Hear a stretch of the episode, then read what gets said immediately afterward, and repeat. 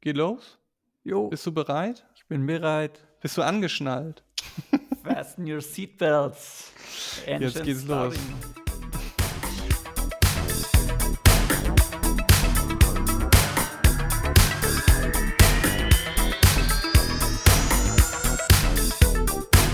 Hallihallo, liebe Leute, hier ist wieder eine neue Folge Tinker Talk und äh, mein Name ist Nils und ich sitze hier in Hamburg und in sicherer Entfernung in Berlin sitzt Julian. Julian, wie ist die Lage bei dir? Hi Nils, ich freue mich natürlich wieder hier zu sein. Die Lage ist großartig und ich ja, bin gespannt, über was wir heute sprechen. Was Wie, du hast nichts vorbereitet. Ich dachte, du äh, machst heute die komplette Planung. Hä? Nee, ich dachte du. Du wolltest noch Ach mal so, was zu ja, okay. Servern sagen. Ach, ups, dann löchern hören wir gleich wieder auf, oder? nee, aber Jo. können wir gerne machen. Äh, Nochmal zum Thema äh, Server, wenn äh, du dir das auch noch anhören würdest. Ich hätte nämlich einen Klar. kleinen Nachtrag zu machen. Und zwar, wir haben uns ja das letzte Mal mit dem Thema, ähm, ja, so grundsätzlich, was kann man mit Servern alles machen? Und zwischendurch hatten wir auch erwähnt, dass wir beide, glaube ich, uns einen Nextcloud-Server aufgesetzt hatten. Mhm. Hatten wir das erwähnt? Ich glaube ja, oder? Ich glaube ja. Also hatte ich zumindest aufgesetzt und du auch. Und sonst sagen Genau. wir es jetzt einfach. Wir haben beide einen Nextcloud-Server aufgesetzt. Okay, super. Jetzt, jetzt wissen es alle. Sehr schön. Äh, und zum einen, du hattest es ja auch aufgesetzt, so ein bisschen als äh, Alternative zur Dropbox, ne? dass man jetzt Mhm. irgendwie so privat, man hat so volle Hoheit darüber, welche Daten man wo hochlädt. Für mich hatte das nochmal so ein bisschen einen anderen Spin und zwar wollte ich ganz gerne darüber meine Kontakte austauschen Ja. oder besser gesagt synchronisieren, denn ich bin da ja ein bisschen paranoid und schmeiße ja gerne alle Daten in die Cloud, äh, in die öffentliche Cloud von mir aus auch, aber so äh, Adressen und Termine und so Sachen, die, da habe ich irgendwie gerne selber die Hand drauf. Mhm. Und äh, da war es nun so, dass ich mit meinem iPhone äh, mir ne, äh, ja, überlegt habe, wie kann ich das jetzt mit meinem iPhone synchronisieren, ohne dass ich jedes Mal meine, äh, meine Adressen über die iCloud schicken muss oder dass ich die manuell da rausfische und dann einzeln wieder neu eintrage oder so umständliche Dinge. Mhm. Und deswegen habe ich mir gedacht, nachdem du gesagt hast, Nextcloud, lass uns das mal ausprobieren. Und habe da äh, den CardDAV-Server auch äh, aktiviert. Das heißt, ich kann jetzt mit iPhone meine Kontakte und meine Kalenderdaten synchronisieren. Und das finde ich eigentlich ganz cool, denn ähm, ja, dann muss ich eben nicht den Weg über irgendeine fremde Infrastruktur gehen. Das ist ganz Ja, nice. Und also du hast den Nextcloud-Server auch auf Uberspace laufen, oder? Genau, ich habe Ja. den auch auf Uberspace laufen. Ja. Und sind da jetzt die Daten sicherer oder sicher oder halbwegs sicher? ich glaube, das hängt davon ab, wie, zumindest nicht bei einer großen Firma eben, klar. Naja, sagen wir mal so, ich glaube, sicher ist nichts. Ja, also Ja, ich glaube, das kann man mal so sagen. Und ich, auch wenn man selber vielleicht nicht genügend Ahnung hat, hat man auch, denke ich, eine große Chance, das äh, ja so zu konfigurieren, dass vielleicht doch jemand reinkommt, der nicht rein sollte. Also ich sage nur mal Thema schwaches Passwort oder die Firewall nicht richtig konfiguriert oder Sicherheitslücken nicht, nicht rechtzeitig behoben. Aber so prinzipiell würde ich sagen, ist mein eigener Server doch die kleinere Angriffsfläche als jetzt, mh, als jetzt äh, eine Dropbox. Und zum anderen weiß man ja auch nie genau, was lassen da die Betreiber für Algorithmen drüber laufen, über deine Daten, die du da hast. Das ist jetzt, Ja, darum. ich würde sagen, streitbares ja. Thema, aber es ist mein, für mein Ja. gutes Gefühl, sage ich jetzt mal Ja. so. Und äh, in dem Rahmen, weil das ein, eine kleine Ergänzung auch da noch, Mhm. ähm, für Leute, die, vielleicht für Hörerinnen und Hörer, die das ähnliche Problem haben. Äh, ich benutze ja ein iPhone und da ist das Problem, sobald du die einmal lokal auf dem iPhone hast, deine Kontaktdaten, Mhm. hast du auf dem Device mit, mit äh, normalen Mitteln keine Chance, diese Daten eben auf einen anderen Account zu übertragen. Also das heißt, wenn du jetzt ein äh, Nextcloud-Adressbuch anlegst, kannst du nicht sagen, ich möchte die lokalen Adressen einfach in das Nextcloud-Adressbuch kopieren, sondern die sind dann äh, separat und erst neu in der Nextcloud synchronisierte Daten landen dann automatisch in dem, äh, in, in dem dafür angelegten Adressbuch. So und da ich natürlich auch keinen dubiosen Apps traue, habe ich mir jetzt eine kleine App geschrieben, die mir meine lokalen Adressdaten vom iPhone als V-Cards exportiert mhm. und ich mhm. sie dann äh, in die Nextcloud importieren kann. So, also das ist, Wo ähm, hast du ähm, die App geschrieben? Oder hast also eine iPhone-App oder? Genau, ich habe eine iPhone-App geschrieben. Ich habe die mit, mit Xcode und Swift mhm. habe ich die geschrieben. Ah, okay. Geht relativ einfach, weil die die API, die Apple da zur Verfügung stellt, schon dieses V-Card-Format zur Verfügung stellt. Sie haben eben nur im Betriebssystem kein entsprechendes Tool vorbereitet, sodass man das damit out of the box machen kann. Ja. Und ja. Aber es ist ja auch so bei den ganzen Messengern, ich weiß jetzt nicht, was du alles benutzt, die haben ja auch alle die Kontaktdatenbanken separat gespeichert. Also ich habe ein Android-Phone, ähm, und meine Kontakte, die irgendwie bei Google sind, sind genauso bei WhatsApp synchronisiert und bei Telegram. Also jeder Messenger hat irgendwie auch seine eigene Adressdatenbank und synchronisiert die ähm, Kontakte untereinander. Und also ich finde das einfach sehr intransparent, wo überhaupt jetzt meine Kontakte gespeichert sind. Ähm, und ich hatte mal ziemlich Schwierigkeiten, auch einfach einen Kontakt umzubenennen, weil er bei WhatsApp noch so unter dem Namen gespeichert war. Dann hat die Gute aber geheiratet. Ich wollte einfach den Namen ändern. Und es war wirklich gar nicht so einfach möglich. Also, wie kann ja, man glaub, sich da überhaupt äh vor schützen, dass jetzt die Daten nicht bei Apple und Google auf dem Server liegen? Oder wie ist das beim iPhone? Äh, da ist es ja so, äh, solange du die iCloud nicht verwendest, du musst ja nicht iCloud verwenden. Du kannst mhm. ja einfach sagen, du ähm, meldest dich da nicht an mit deinem Account bei der iCloud und dann werden die auch so die Hoffnung, so Apple uns das dann verspricht, mhm. eben nicht automatisch synchronisiert. Okay. Ähm, wie das bei Android genau läuft, kann ich dir nicht sagen. Ich glaube, da ist es ein bisschen schwieriger, weil in dem Moment, wo du dich mit einem Google-Account einloggst, und das ist ja eigentlich Voraussetzung, um das Telefon überhaupt zu verwenden, ja, geht nicht wird, sobald man da nicht irgendwie super schnell seine Internetverbindung kappt, und dann die Synchronisation manuell ausstellt, werden erstmal die Daten zu Google hochgeladen, wenn ich das richtig verstehe. Und das ist auch so ein bisschen mein Problem, was ich damit habe. Mittlerweile, ich habe mich ja sonst auch gegen alle anderen Arten von Cloud-Speicherplatz gewehrt, aber mittlerweile kommt man einfach auch ohne nicht aus oder macht das Leben sich nur schwieriger, aber, äh, schwerer. Aber ja, gerade Adressdaten finde ich ist irgendwie doch was Sensibles und ich habe da ja auch eigentlich keine äh, ne, ich habe ja auch keine Berechtigung mehr eingeholt, dass ich die Daten von irgendwelchen Leuten irgendwo hochladen lasse. Und mhm. deswegen ist das so meine Herangehensweise. Und äh, ja, ich glaube, ich werde den, den Source Code dafür auch einfach mal zur Verfügung stellen. Denn das ist ja gar nicht so wahnsinnig viel, irgendwie einfach auf dem GitHub-Server und vielleicht äh, veröffentlicht die App auch kurz. Gibt sicherlich auch tausend verschiedene schon im, im, im App Store, aber ich habe so das Gefühl, die sind auch alle mit In-App-Purchases und machen alle einen sehr dubiosen Eindruck. Und deswegen, ja, das mein, meine Ergänzung zum Thema Server, Nextcloud und gewissen Cool. selbst, selbstgeschmiedeten ja. Problem, sagen wir mal so. Ja, vielen Dank für den Tipp. Ich meine, äh, gerade ist diese Datenverwaltung auch auf Android, wo es, wie wir jetzt gerade festgestellt haben, auch um einiges schwieriger ist, wäre vielleicht auch mal ein interessantes Thema für einen anderen Podcast, für eine neue Episode. Ja, also ich würde ja. sagen, das schreiben wir hier direkt mal auf und äh, tun das in unsere Trello-Liste. Auch, auch das werde ich auf meiner unsichtbaren Schreibmaschine notieren. Sehr gut. Wir wollten aber okay. auch über 3D-Druck nochmal sprechen, gell? Dein ja, so ein bisschen Drucker, nachgreifen. Ja, dein Drucker ist immer noch unterwegs, leider. Zum Glück verschickt. Aber er ist immerhin unterwegs. Ja. Also ich meine, das ist ja schon mal ein Fortschritt. Mhm. Er ist abgeschickt.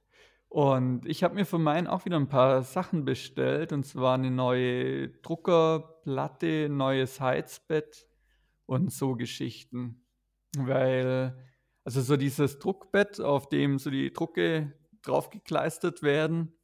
Äh, ich habe mit PLA gedruckt, da ging das alles ganz gut. Ich habe dann mit ABS gedruckt. ABS braucht eine viel höhere Drucktemperatur und da hatte ich doch auch einige Rückstände auf dem, äh, Druckbett von meinem, äh, C-Reality Ender 5 Pro Drucker. Dieses Okay. Druckbett ist da so eine kleine Magnet oder was heißt klein, 20 mal ne, 22 auf 22 Zentimeter große, ähm, so eine Matte, mit recht rauer Oberfläche, die man magnetisch wegziehen kann. Und ja, da habe ich auch schon in Foren und so geschaut, das ist jetzt nicht die allerbeste Qualität und habe mir dafür jetzt so eine neue Federstahlplatte gekauft und neue Druckbetten, die man draufkleben kann. Und das ist so eine ganz gute Alternative dann. Und genau, es gibt ja auch so Glasplatten, auf die man draufdrucken kann. Äh, es gibt diese Ultra Bases, äh, mittlerweile auch von C-Reality. Ähm, ja, es, also Druckbetten ist eine ganz eigene Philosophie und wo man auch wieder testen muss, was für einen da gut funktioniert. Aber magst du denn vielleicht einfach äh, jetzt vielleicht auch für die Hörerinnen und Hörer und auch für mich, der ja auch, äh, ich sag mal, relativ neu in dem in der Druck 3D-Druckbranche ist, Mhm. noch mal erklären, was ist denn der Vorteil jetzt von zum Beispiel einem beheizbaren Druckbett? Ähm, der Vorteil von einem beheizbaren Druckbett ist, es ist von den Materialien abhängig. PLA haftet angeblich auch auf nicht beheizbaren Druckbetten. Bei ABS braucht man auf jeden Fall ein beheizbares Druckbett. Und ich glaube, PLA hebt auch besser auf dem Druckbett, wenn es auf 50, 60 Grad erhitzt ist. Das heißt, die Haftung auf dem Druckbett, das ist einfach das A und O, sonst zieht der Druckkopf während dem Druckvorgang irgendwann das Druckstück weg. Ist ja immer eine winzige magnetisch, ähm, nicht magnetisch-mechanische Belastung, wenn, der, wenn die Druckdüse neues Material auf das bereits gedruckte Objekt aufträgt. Und ja, damit einfach das Werkstück äh, stabil auf dem Druckbett ist, ist die Haftung ganz wichtig. Und viele in Foren und so sagen auch, dass der erste Layer, der gedruckt wird, also quasi der direkte Druck, äh, der direkte Kontakt mit dem Druckbett, dass das einfach der wichtigste Layer von allen ist. Wenn der nicht äh, gut drauf gedruckt ist und sich schon irgendwie ablöst, äh, kann man eigentlich direkt abbrechen.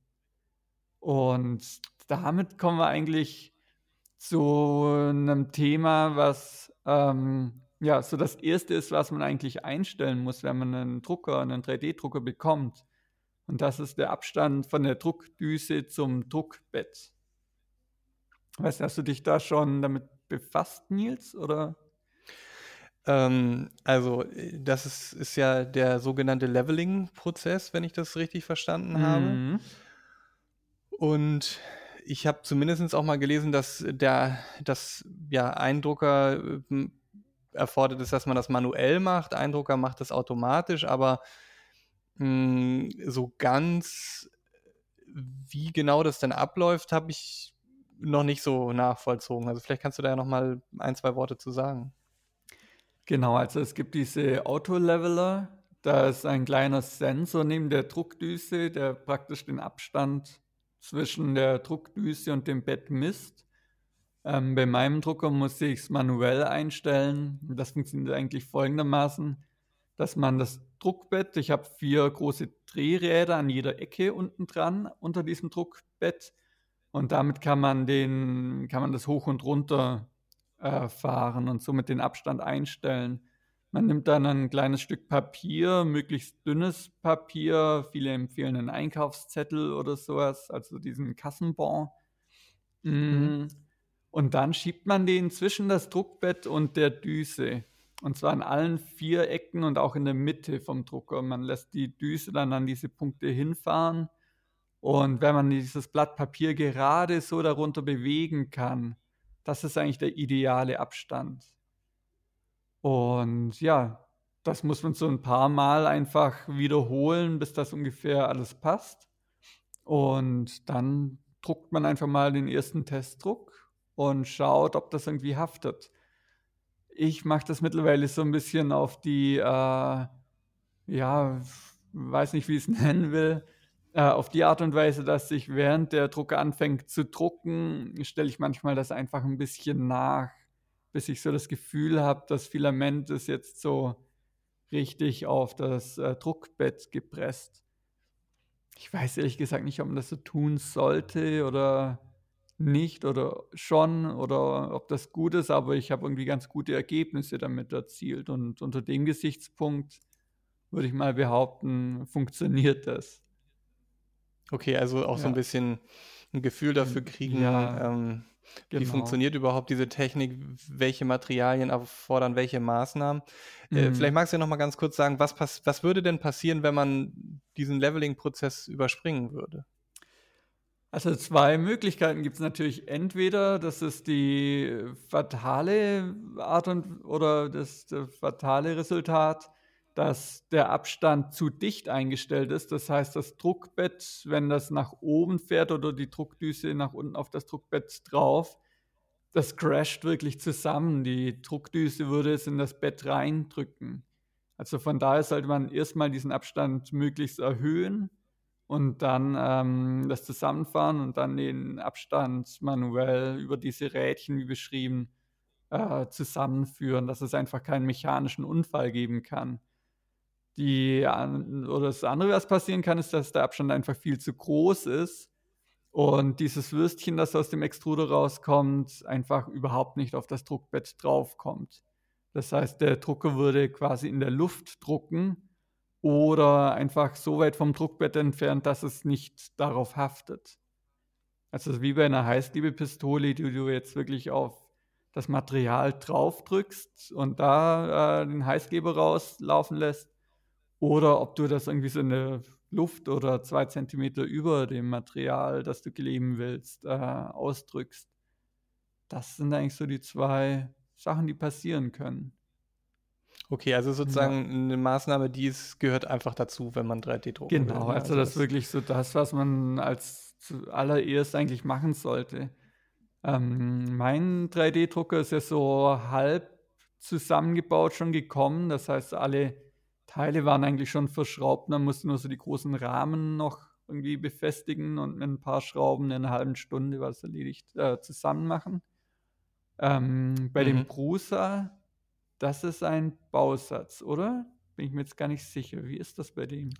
Gibt's beides. Gibt's f komplett montiert und gibt's Mhm. als Bausatz. Ich aber da ich auch Lust hatte, den mal zusammenzubauen, weil ich denke, das gibt ja auch 'n ganz guten Überblick darüber, wie ist denn überhaupt so 'n 3D-Drucker konstruiert. Interessiert mich einfach und, äh, ist auch günstiger. Mhm. Äh, ja, also, sie sagen 4 bis 8 Stunden Zusammenbauzeit. So, ich bin gespannt. Ja. Also, gerade 'n 3D-Drucker ist etwas, mit dem man sich wirklich kontinuierlich befassen muss. Und ich habe jetzt auch zum ersten Mal dieses ganze Hot End, also die Düse mit dem, äh, Heat äh, Element, dem Heat-Block und alles mal auseinandergebaut, weil der da verstopft war.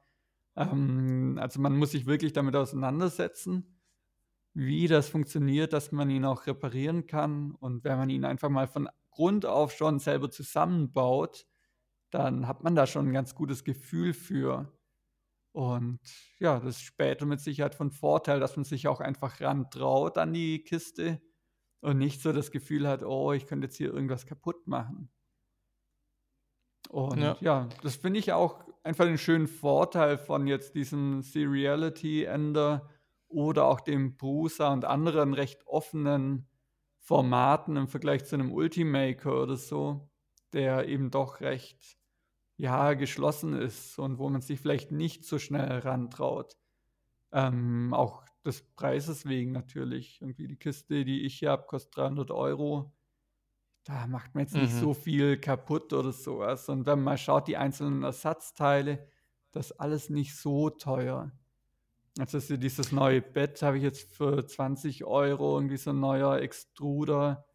Ich meine, allein die Düse, die kostet irgendwie 'n Euro oder 1,50 €. Dieser Heatblock, weiß jetzt gar nicht, vielleicht 20 € oder so was. Also, das sind alles dann so recht kleine Preise und, hm, ja, selbst wenn man was kaputt glaube macht, dann ist das alles cool, wenn man das selber reparieren kann.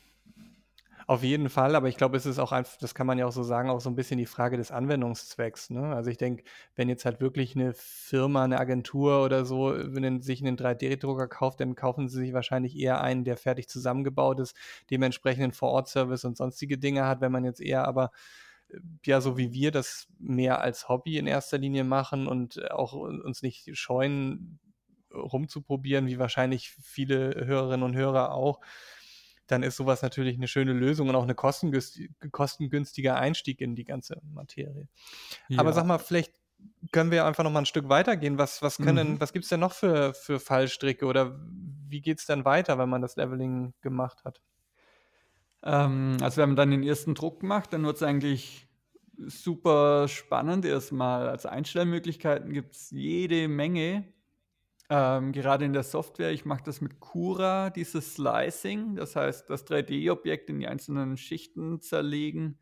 Und da kann man ganz viel einstellen. Die Drucktemperatur sowohl von der Nozzle, also dem Extruder vorne dran, dieser Düse, und die Temperatur vom Druckbett. Die muss man erstmal so abwiegen. Bei PLA ist das meistens so um die 200 Grad an der Düse und 60 Grad für das Druckbett. Aber da muss man auch je nach Filament, das man hat, das eine braucht ein paar Grad mehr, das andere ein paar Grad weniger. Mm, das ist eigentlich so das, was man dann als nächstes erstmal einstellt. Was auch äh, wichtig ist, ist den Extruder zu kalibrieren. Das heißt, wie viel Filament drückt er überhaupt durch seine, äh, durch seine Düse durch? Ähm, das was, das habe ich jetzt auch Wie mache ich das? Ich habe das selber jetzt noch nicht gemacht, ehrlich gesagt. Ähm, da habe ich einfach mal so darauf gewettet, dass das so von vornherein ordentlich eingestellt war.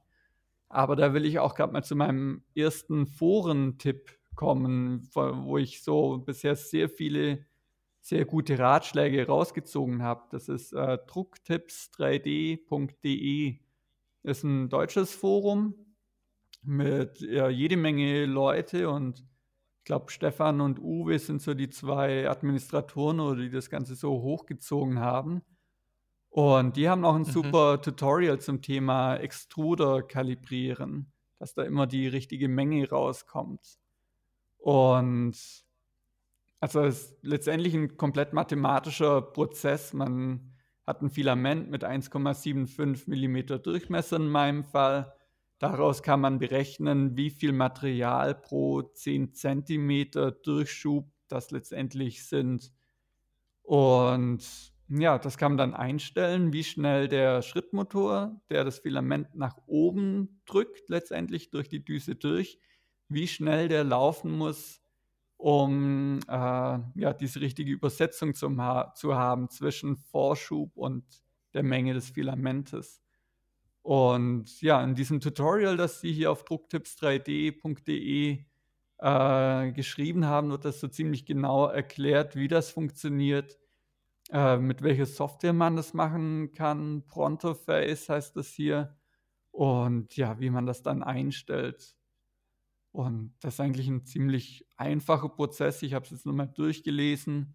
Man misst 10 cm am Filament ab, stellt ein, dass der jetzt einfach mal für 10 cm Vorschub machen soll. Und ja, dann schaut man einfach, waren es jetzt 10 cm, hat er 12 cm eingefahren, dann war es einfach zu viel, dann muss man es entsprechend umstellen. Wenn er nur 8 cm durchgefahren hat, zu wenig, vice versa. Und ja, das ist auf jeden Fall, ich nehme mal an, Nils, du musst das so ziemlich auch am Anfang machen, wenn du da jetzt den Bausatz hast, wird das wahrscheinlich noch nicht in der Firmware alles eingestellt sein. Insofern, ja, ich glaube, das ist auch ja. eine Sache, die ich da gelesen habe. Ähm, ja, im Vergleich zu der vollständig zusammengebauten Version muss man da schon einige Schritte noch mehr vornehmen, aber das ist ja auch umso, umso spannender, dass, wie gesagt, also ich finde es gut, dann auch gleich einen Einblick in die Technik zu kriegen und gut, ich stehe jetzt auch nicht unter Zeitdruck, ne? Also wenn ich jetzt halt direkt produktiv werden müsste, dann wäre das wahrscheinlich eher hinderlich, aber ja. nee, das finde ich, find ich gut. Ja. Jetzt so äh, aber Schritt, ja, nee, ja, an den anderen Schrittmotoren musste ich jetzt noch nie was einstellen. Also da hast du es, glaube ich, ähm, ja, Oder wüsste ich jetzt zumindest noch nicht. Also die an der X, Y und Z-Achse, dass man die irgendwie kalibrieren müsste. Äh, sprich, dass der Motor, wenn irgendwie das Werkstück genau 10 cm lang ist, dass der wirklich auch die Düse 10 cm vorfährt. Ähm, das kann man mit Sicherheit auch irgendwo einstellen, aber hatte ich jetzt noch nie irgendwie Probleme mit. Ja. Okay, ja, also ich bin auf jeden Fall gespannt, äh, wie sich das so entwickelt und wie denn der erste 3D-Druck aussieht. Aber vielleicht magst du auch in dem Rahmen nochmal vielleicht ein Stück weit was zu dem, äh, auch zur Layerstärke sagen. Ich meine, das haben wir, glaube ich, das letzte Mal so ein bisschen angerissen, aber ja, wie wirkt sich das mhm. jetzt irgendwie auf den Druck aus, auf die Qualität, auf die Stabilität? Was sind da so deine Erfahrungswerte? Ja, ähm, also ich habe eine Druckdüse mit 0,4 Millimeter. Das ist so der Standard, das ist sowohl die, ja, die äh, gute, der gute Kompromiss zwischen äh, ausreichend feinen Qualität und auch einer guten Druckgeschwindigkeit. Also klar, je dicker die Druckdüse, desto mehr Filament kommt da raus, desto schneller geht theoretisch der Druck. Aber klar, je dicker das Würstchen, das da rauskommt, desto äh, grober ist auch die Qualität mit einer Druckdüse von 0,4 mm. Ähm, ich glaube, so die, der Richtwert ist, dass man eine Leierhöhe mit 50 bis 25 Prozent der, des Durchmessers der Druckdüse drucken kann. Das heißt, wenn der jetzt 0,4 mm hat, die Düse, dann kann ich so 0,2 mm, wäre so recht, eine recht dicke Layerschicht und 0,5 1, 2 mm, also 0,12 mm, äh, ist so die dünnste Schicht, die ich drucken kann. Und das ist dann schon ziemlich fein und ziemlich schön, muss ich sagen. Also das braucht natürlich um einiges länger, äh, doppelt so lang fast, weil es natürlich auch doppelt so dünn ist. Das heißt, er muss immer pro Millimeter entsprechend doppelt so oft drüber fahren. Aber das lohnt sich. Also generell ist jetzt Hektik nicht gerade die Stärke von 3D-Druck. Man muss sich da wirklich Zeit lassen, immer mal wieder vorbeischauen. So der 3D-Drucker muss wirklich so dein Freund oder deine Freundin werden. Und äh, ja, dann lohnt sich eigentlich schon mit 0,12 mm zu drucken. Oder eben, wenn es jetzt wirklich nur ein grobes Bauteil sein muss für irgendwas oder was du vielleicht sowieso nochmal abschleifst danach, kannst du natürlich auch mit 0,2 mm drucken, ja. Und, Und wie ja. wirkt sich das dann äh, auf den, also jetzt, um auch mal so auf den Verbrauch äh, von Filament äh, einzugehen, was, was, was verbrauche ich denn eigentlich so an, an Filament?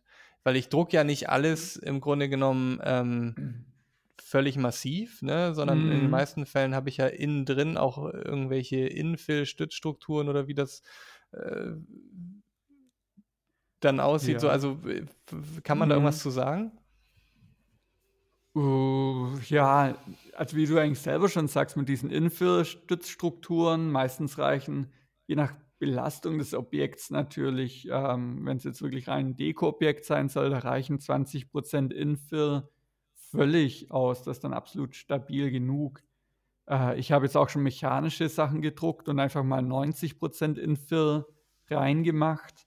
Ganz am Anfang hatte ich auch 100% Infill, dann aber auch gelesen, dass 100% eigentlich nicht gut sind, weil wenn es dann so ein bisschen mehr ist und sich das durch die Wärme auch ausdehnt, das Filament, dann muss es ja auch irgendwo hin.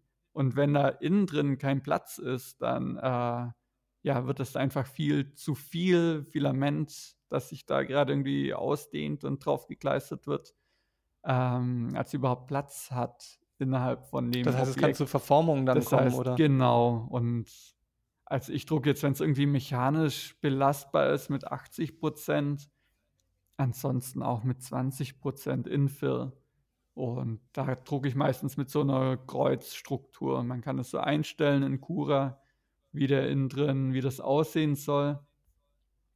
Und ja, und so Kreuzstruktur, 20% Infill, dann ist das an sich schon recht stabil und leicht und braucht natürlich, um auf deine Frage zurückzukommen, viel weniger Filament, als wenn man da jetzt 80% Infill reinmacht.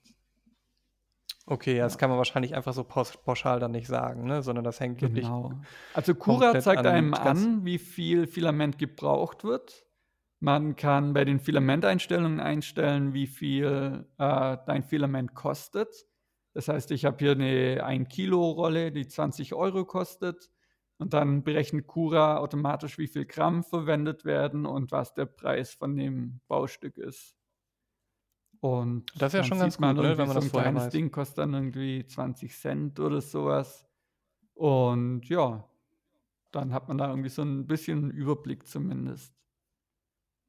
Ja. Und wenn ich jetzt, also ich, habe mich ja auch schon so ein bisschen mit der Konstruktion auseinandergesetzt, kann natürlich jetzt noch keine Erfahrung zum, zum 3D-Druck selber preisgeben, aber ich habe mich gerade so ein bisschen mit Gewinde, ausein- also mit Gewinden auseinandergesetzt. Mhm. Also wie kann ich in meine Konstruktion ein Gewinde einbinden? Und da wäre mal so meine Frage, inwieweit hast du das schon mal realisiert und Mhm. gibt es da irgendwelche Dinge, die man beachten sollte?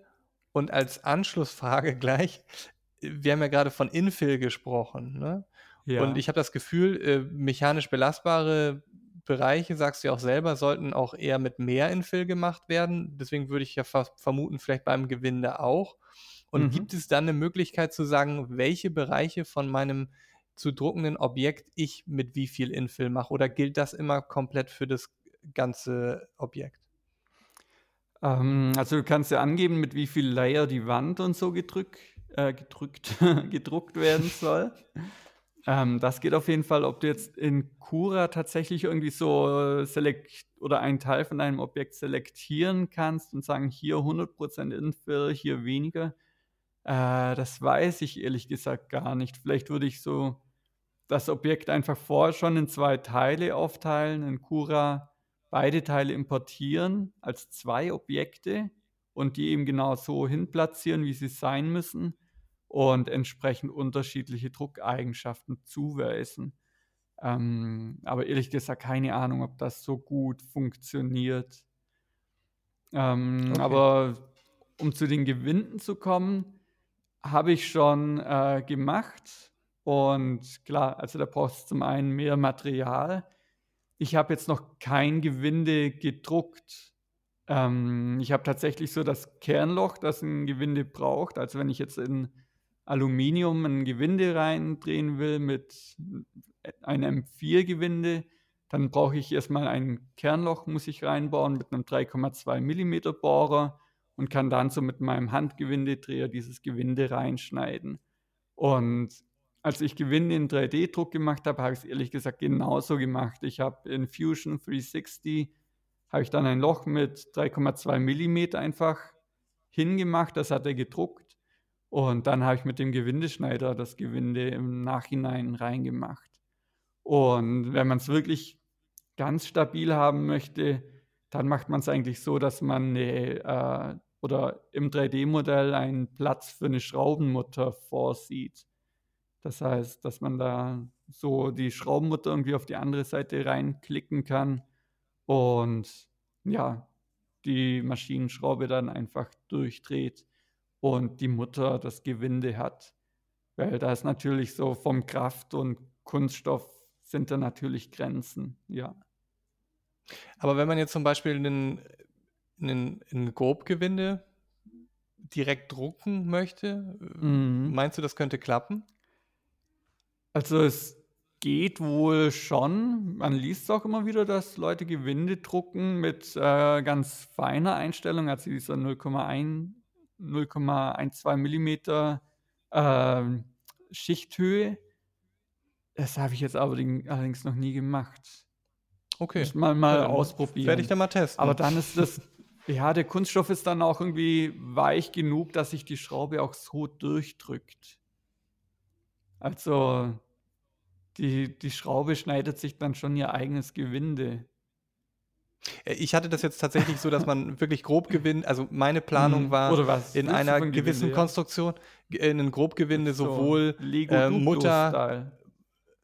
als auch ein Rohr und dass man die beiden Teile relativ grob miteinander verbindet. Also jetzt nicht irgendwie Mhm. auf ähm, feiner Schraubenebene, sondern wirklich so zwei etwas gröbere Teile zusammenschraubbar machen. Ja. Ist vielleicht einfach mal ein Versuch wert. Also muss man vielleicht einfach Ja, mal aber du ausprobieren, ob würdest dann auf der anderen Seite vom oder das zweite Bauteil, das mit der Schraube, würdest du auch drucken, die Schraube Ganz drucken, genau, oder? ja. Ah, okay. Ja. Ja, das musst du dir vorstellen, als wenn Ja. man 'nen 'nen Rohr jetzt mit 'nem Mhm. Ende, äh, Gewinde Grobgewinde versieht und dann dementsprechend das Gegenstück dafür hat. Ja, ich glaube, so 'n ganz grobes Gewinde geht dann schon. Ist dann mehr wie so 'ne 'n Schraubverschluss von 'ner Plastikflasche oder so was, Ganz oder? genau, so in der Ah, Art, ja, ja. okay, ja. Das das ist möglich, ja, würde ich mal behaupten. Ich war jetzt grade in der gedanklich in der Schraubengröße von M3, M4. Das sind schon ziemlich feine Gewinde. Das würde ich jetzt so dem Drucker nicht Ne, okay. zutrauen, ja. Ja, verstehe ich. Genau. Aber es war ja trotzdem ganz interessant, auch mal so diesen Aspekt, wie konstruiert man dann eben Verbindungsteile, ne? Also, was du gesagt hast, Mhm. dass man dann vielleicht irgendwie 'ne Vierkantmutter nimmt und dafür entsprechend den Platz, äh, ja, zum Einlassen dieser Vierkantmutter frei hält oder in seinem Design berücksichtigt und dann einfach 'n 'ne entsprechende Schraube da reinschrauben kann und schon auch wirklich feste Verbindungen erhält. Genau.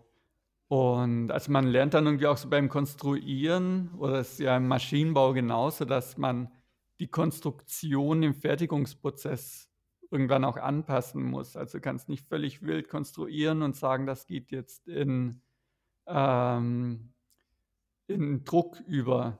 Also, man muss dann schon überlegen: „Okay, das Werkstück muss ich vielleicht in 2 Teile aufteilen, weil's dann einfach besser zu drucken ist.“ Und dann macht man sich noch Verschraubungen für die Teile dran.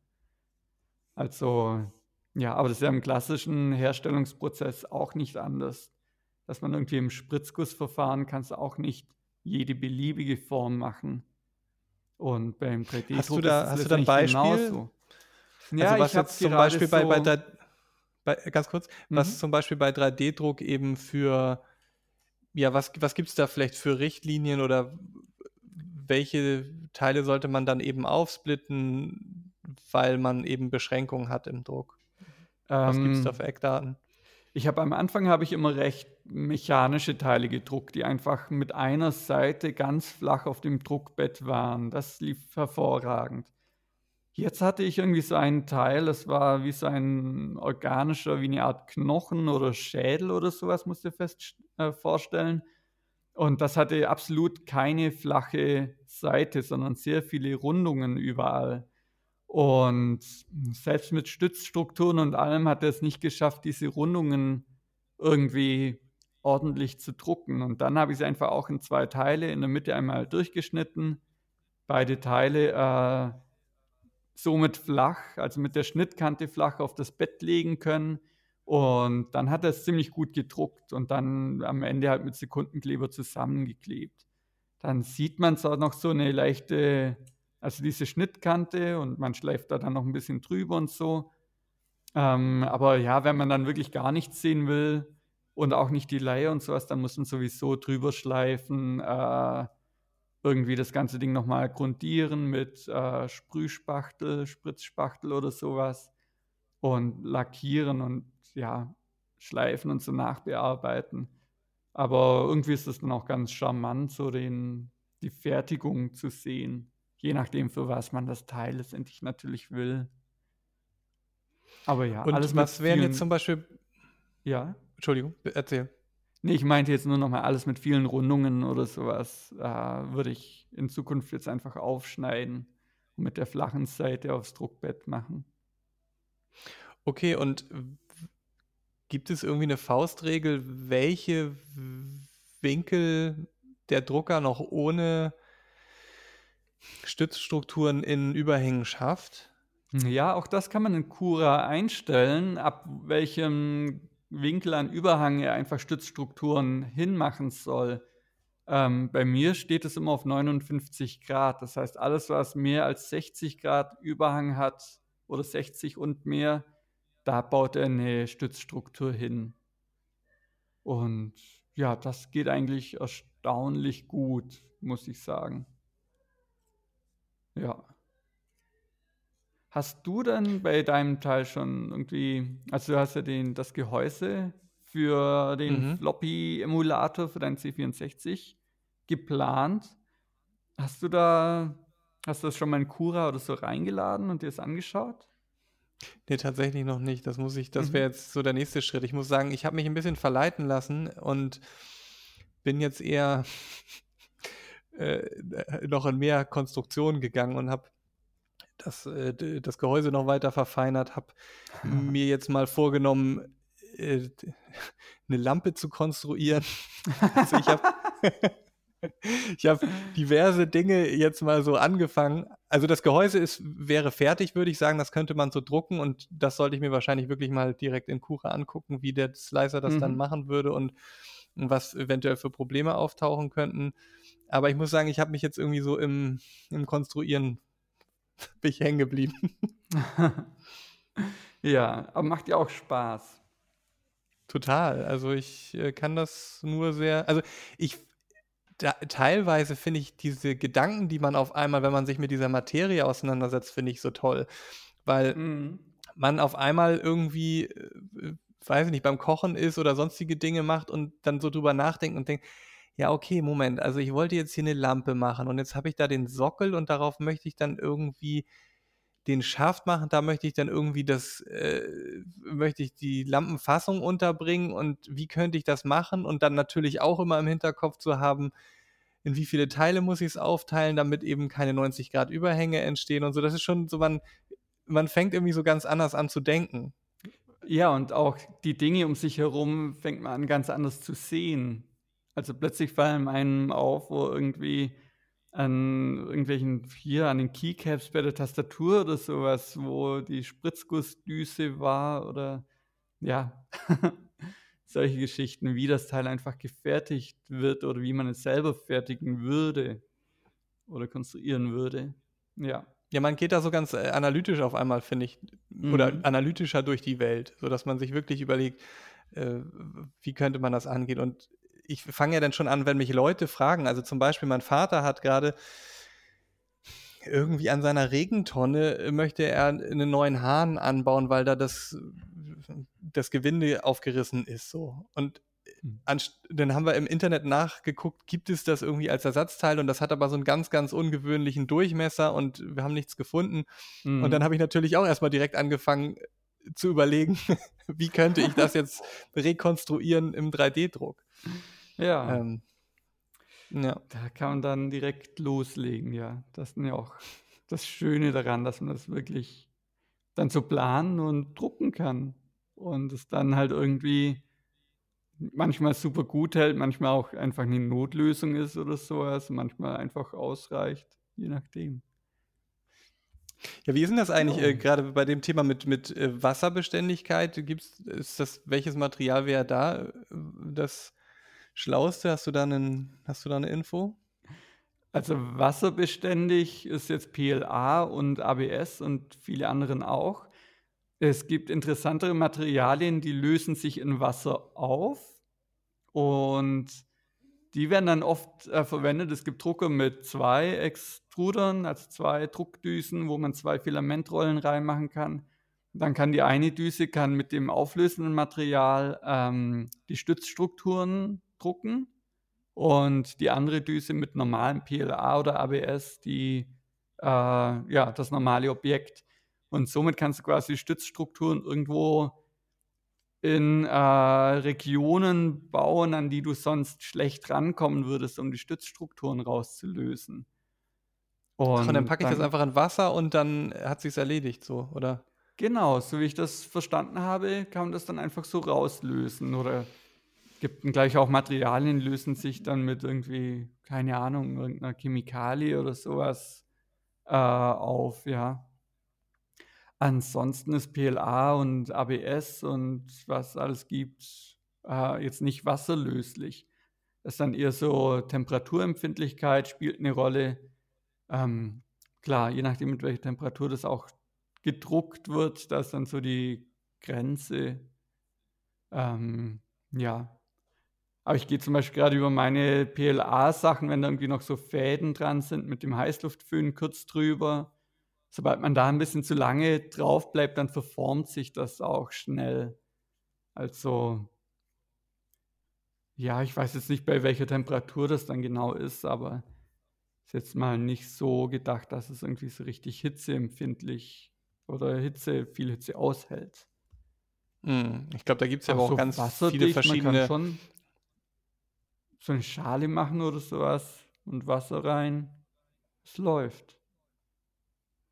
Ja. Ja, ich hatte halt nur gelesen, dass gerade PLA eben dadurch, dass es, äh, also zumindest die verschiedenen Varianten vergleichsweise schnell, ähm, wie nennt sich das, biodegradable, also das heißt, äh, naja, also im Grunde genommen sich zerfallend in der Natur auf eine Art und Mhm. Weise, äh, dass das, wenn man jetzt zum Beispiel einen Eierbecher oder sowas aus PLA drucken würde und man den äh, irgendwie ja in die Geschirrspülmaschine zu oft packt, dann eben auch anfängt, sich irgendwann so ein bisschen Ja, ähm, gut, aber das ist dann ja Aber auch wieder heißes Wasser und so und entsprechend Chemikalien am Werk und so.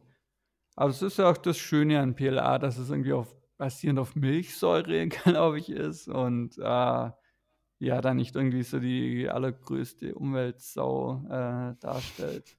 Ist halt bei ABS irgendwie hat man dann halt wirklich so Plastik, das, äh, irgendwie dir beim nächsten Badeurlaub zwischen den Zehen oder so rumschwimmt. Also, Das ist jetzt ja wahrscheinlich auch auf. Mineralölbasis, oder? ABS? Ich glaube schon, ja. Also, als Materialkunde ist dann wieder 'n ganz neues Thema, an dem ich auch erst an der Oberfläche kratze. Ähm, was ich dir aber vielleicht jetzt abschließend wir haben jetzt auch schon wieder Ja, 'ne sehr gerne. Dreiviertelstunde Ja. gesprochen, empfehlen kann, ist, äh, eben bei drucktips3d.de in diesem Forum und dieser tollen Website. Die haben auch einen hervorragenden Glossar mit, äh, so ganz vielen Begriffen zum Thema 3D-Druck, so das 3D-Fachbegriffe-Lexikon. Und ja, ich weiß nicht, wie viele Sachen da jetzt drinstehen, aber es lohnt sich auf jeden Fall, da mal so drüber zu schauen und sich mit den Begrifflichkeiten 'n bisschen vertraut machen. Und da findet man auch so die Filamente, die dann wasserlöslich sind, die, äh, irgendwie hitzebeständig sind und weiß der Geier was alles. Oder ja, was es für Druckertypen gibt und so. Das, äh, finde ich ziemlich spannend. Ja. Ja, super, danke für den Tipp. Das heißt, äh, dann packen wir das doch direkt auch mit in die Shownotes rein, sodass die Hörerinnen und Hörer auch Fall, was ja, davon ja. haben. Und dann machen wir jetzt hier, würde ich sagen, äh, tatsächlich den den Deckel dicht, oder? Also, haben wir doch Yes. jetzt so Oder hast du noch so 'ne Frage? Ansonsten wird uns Ne, wahrscheinlich also ich habe natürlich 1000 3D-Druck Fragen. auch, äh, die nächsten Episoden immer wieder 'n bisschen begleiten, denke ich, sobald du auch deinen Bruder hast. Und ja. Ja, also ich denke auch, ich würde sagen, jetzt machen wir da jetzt mal den den Schlussstrich für heute, aber ich denke auch, dass das immer mal wieder auftreten wird und ja, ist ja auf auf jeden Fall 'n spannendes Thema und ich ja. Auf der anderen Seite 'n kleiner Ausblick vielleicht, also wir können ja auch noch mal überlegen, ob wir wieder 'n kleinen Exkurs in, äh, die Elektronik machen. Ich hätte zum Beispiel so Smart Home, Home Automation grade noch mal als als Thema. Das Mhm. könnten wir vielleicht irgendwie die nächsten Wochen mal in Angriff nehmen und du hast ja sicherlich auch noch das ein oder andere auf petto, was wir, äh, angehen können, oder? Ja, mit Sicherheit. Also, so dieses IoT-Thema hängt ja auch irgendwie nah an Smart Homes mit dran. IoT mit, äh, Arduino, ESP8266, ESP32, MQTT, so diese ganzen Buzzwords mal in 'n Raum schmeißen. Ich glaube, das wäre auch 'n ganz spannendes Thema mal. Ja. Ja, das klingt doch super. Dann lass uns doch da mal irgendwann, äh, ja, noch mal überlegen, was wir da für 'n konkretes Thema was wir für 'ne konkrete Folge da draus stricken. Und jetzt Mhm. würde ich sagen, Julian, es war schön, Nils. mit dir zu schnacken. Ja, ebenso. Ich wünsche dir 'n schönen Ich sage, Nachmittag.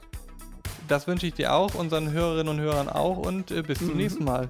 Tschüss. Bis bald. Tschüss.